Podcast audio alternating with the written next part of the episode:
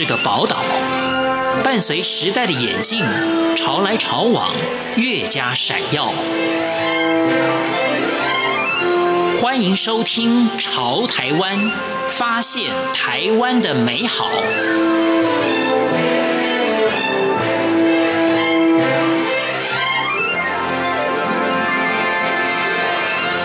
欢迎收听今天的《潮台湾》，我是徐凡。您到过屏东了吗？屏东除了有一些道地跟隐藏的美食之外，也要了解它的文化起源。我们今天就跟着饮食作家陈静怡去一探究竟。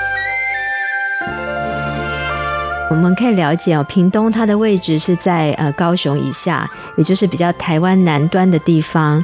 这个地方哦，它有一些特别的特产，譬如说在万丹乡，我们可以知道它的红豆是特别有名的。它的红豆是很饱满而且很结实，所以呢，如果在很多地方，不只是在这个屏东，我们都可以吃到标榜说用万丹红豆所做的红豆饼啊、车轮饼啊，或者是红。豆汤之类的，嗯，我们就可以从这些食物里面去感受到万丹红豆的特色。另外呢，还有一个地方叫做东港，在东港就有很多的鱼鲜，经常被提到的就是樱花虾。这个樱花虾呢，是呃它的产量是很少的，所以它的虾味也很浓郁，也很特别。所以在很多地方，我们也可以听到呃樱花虾炒饭。就是把樱花虾放到炒饭里头一起去拌炒，这也是我们可以尝到樱花虾特色的方式。另外呢，在东港还有有名的就是黑尾鱼，在大陆地区呢是称之为金枪鱼。黑尾鱼的鱼形是非常体型是非常大的。那在东港，如果是尾鱼季的时候呢，就可以在那里吃到，就是价格可以合理，然后又非常新鲜的黑尾鱼。这个都是在东港这个地方特有的一些特色。那么我们如果到了车城这个地方呢，就可以品尝到的是他们的洋葱。这里的洋葱为什么会有名呢？其实是有一些缘故的。在这里有落山风，在每年九月、十月的时候会有落山风产生。那落山风呢，对常通常来说，对于植物并不是一个很好的事情，但是很特别的就是。它对于洋葱是特别有帮助的。为什么屏东的落山风对洋葱有帮助呢？纯静怡说：“怎么说呢？它这个风向往下吹的时候呢，会抑制了洋葱向上生长的力量，也就是使得它不会拉高起来，而变成结实的浑圆的这个球状。那其次呢，它的鳞片。”因为落山风的关系，会使得洋葱的鳞片变得干燥，也使得它的口感会非常的辛辣，而且甜的这个口感是很有特色的。所以大概是每年春季的时候采收。这个时候就是车城洋葱最甜美的时候。通常它除了把它做成料理之外呢，我们也可以去吃它做成的洋葱饼，甚至在当地还有洋葱所做成的冰淇淋，就是感受到它天然的这种甜味，滋味是很棒的。这几年呢，在高树乡还有内埔乡这个地方也有。可可种植了台湾自己本土的可可，那也是一个把它做成了巧克力之后，也是味道是非常好的。所以如果说到了屏东这个地方，就多注意一下这里的农特产或者是呃鱼特产，其实都是有很棒的表现的。到了屏东，一定要去尝尝肉粿。肉粿的不同，它有怎么样的吃法以及做法？到别的地方并不容易吃到，只有在这个地方才吃得到。陈静怡说：“我们刚刚提到。”屏东是一个以农业跟渔业为主的县市，所以呢，就会有一些食物是跟农渔相关的。我们来举例来说好了，东港这个地方，因为我们刚刚提到它有一些渔获嘛，所以它就会有渔民。这里有一个小吃叫做肉粿，闽南话叫肉粿，那中文叫肉果。这个果字呢，就是一个米字旁再加上一个水果的果。呃，果这个东西呢，大家从字义上就可以看得出来，它是以米浆为主的一个食物，米食。在台湾，因为有很多的米，所以会做成很多的米食。果这个字呢，其实在潮州有一些食物也会用得到，譬如说像果汁。果汁不是喝的那个水果的果汁，而是果条的果，然后果汁的汁，就是汁液的汁。那这个龟仔呢？龟仔它其实是一种米食所做成的米片这样子的东西，或者是插龟杆、果角，角就是角落的角，那也是用一种米食所做成的果，然后再加上炒制而成的。在东港这个地方的。肉粿哦，肉果，肉桂呢，想要在其他地方吃到是不容易的。为什么呢？因为这个做的过程非常的复杂，以至于如果在一般其他的地方想要复制这道小吃是不容易的。就是像我们常常听到听到这个臭豆腐啦，或者是像蚵仔煎这些东西，在全台各地可能都吃得到。可是肉粿这个东西呢，却是。只有在东港这一带比较南部的地方，才可能有零星的出现，而在东港这个地方却是最多的，大概有好几家的肉桂的肉果的专卖店。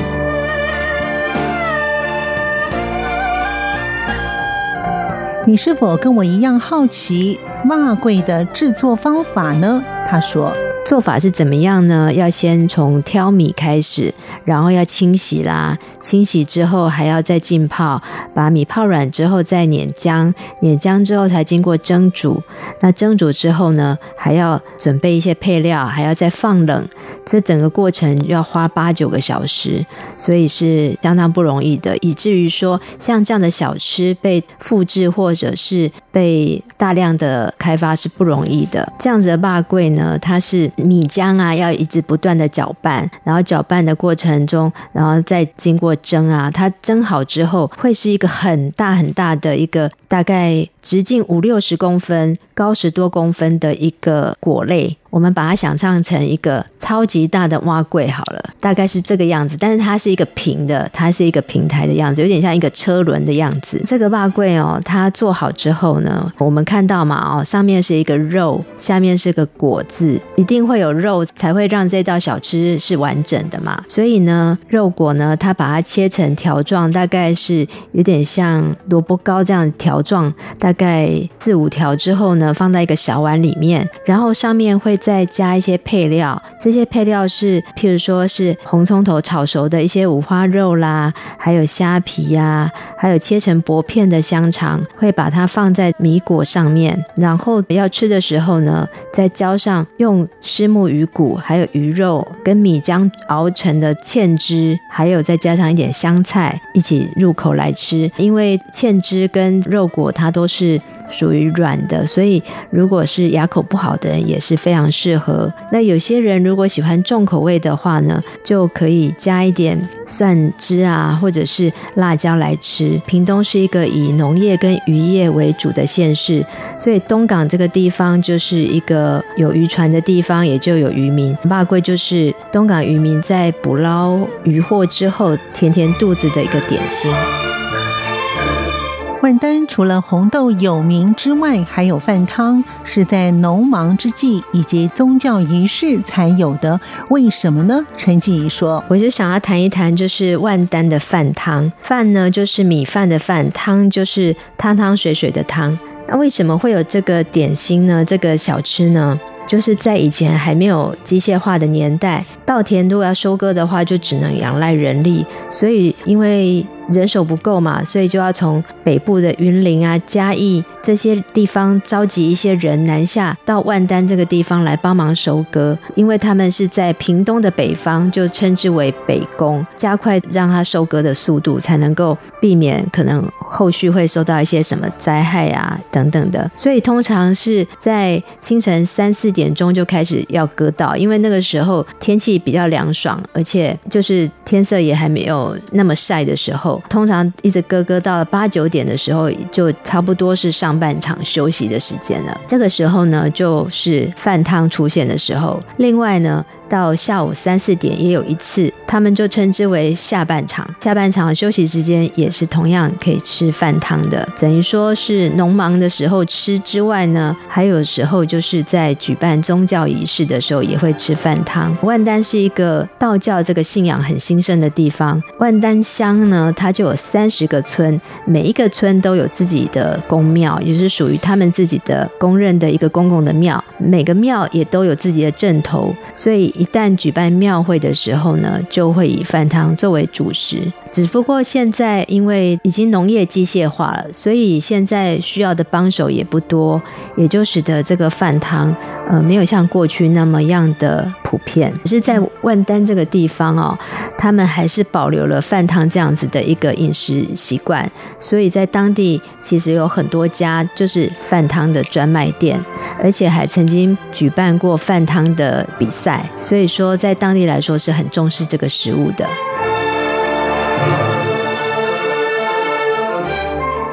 至于在屏东隐藏美食之一的饭汤，它的材料有什么样的特殊，以及什么是黄芪尾？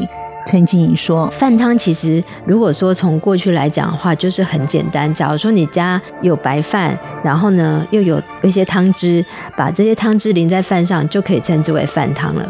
所以很多其他地方县市的人，我都会觉得说，哈，饭汤也可以拿来卖吗？因为就是非常简便的一个食物。可是呢，在那里他们是有固定的配料，还有固定的汤头的做法，吃起来其实是有一点农家口味。啦，特别的地方是它的汤料里头有一个东西叫倒鸡。豆汁这个东西哦，看起来是有点像虾味鲜这样子，长长细细的，但它是一个豆制品。它如果放到汤里头去的时候哦，一开始是浮在上面，然后慢慢的才会沉到这个汤里面去。还有一个比较特别的东西是叫黄芪尾，也是尾鱼的一种，但是它不像黑尾鱼那么有名，所以说它等于是很庶民的食物，也不会去指定说要什么部位哦。就当天鱼贩他卖剩下的那些呢，就是作为饭汤汤。的材料，但它还是有一些比较特别的。我们刚刚提到这两个以外，还有一个就是它的呃虾猴黑膏，它叫黑膏哦。这个东西颜色是非常红的，吃起来虾味其实没有那么重，它就称之为东港虾猴。这也是饭汤里面会有的材料。那饭汤里面还有什么呢？除了我们刚刚提到的豆汁，豆就是黄豆的豆哦，豆汁、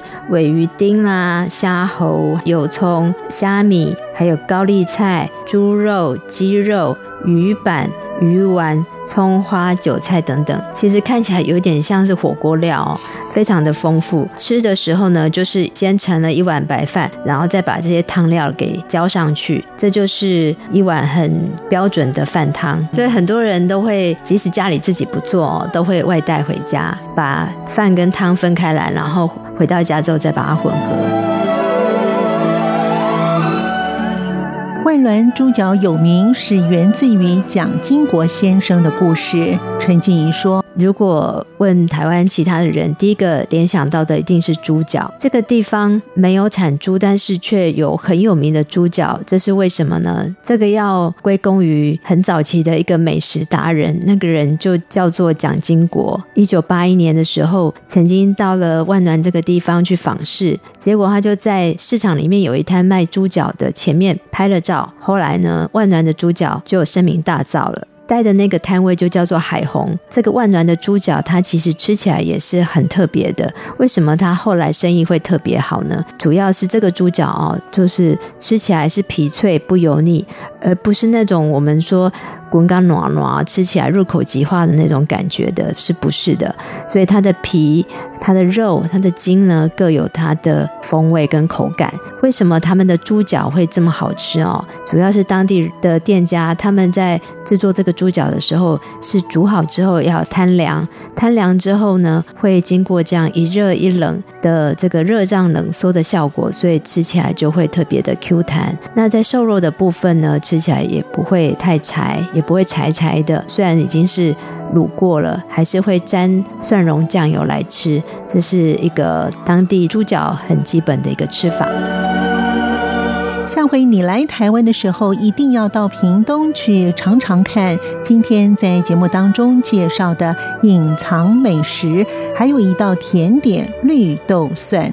感谢您的收听，我们下次见。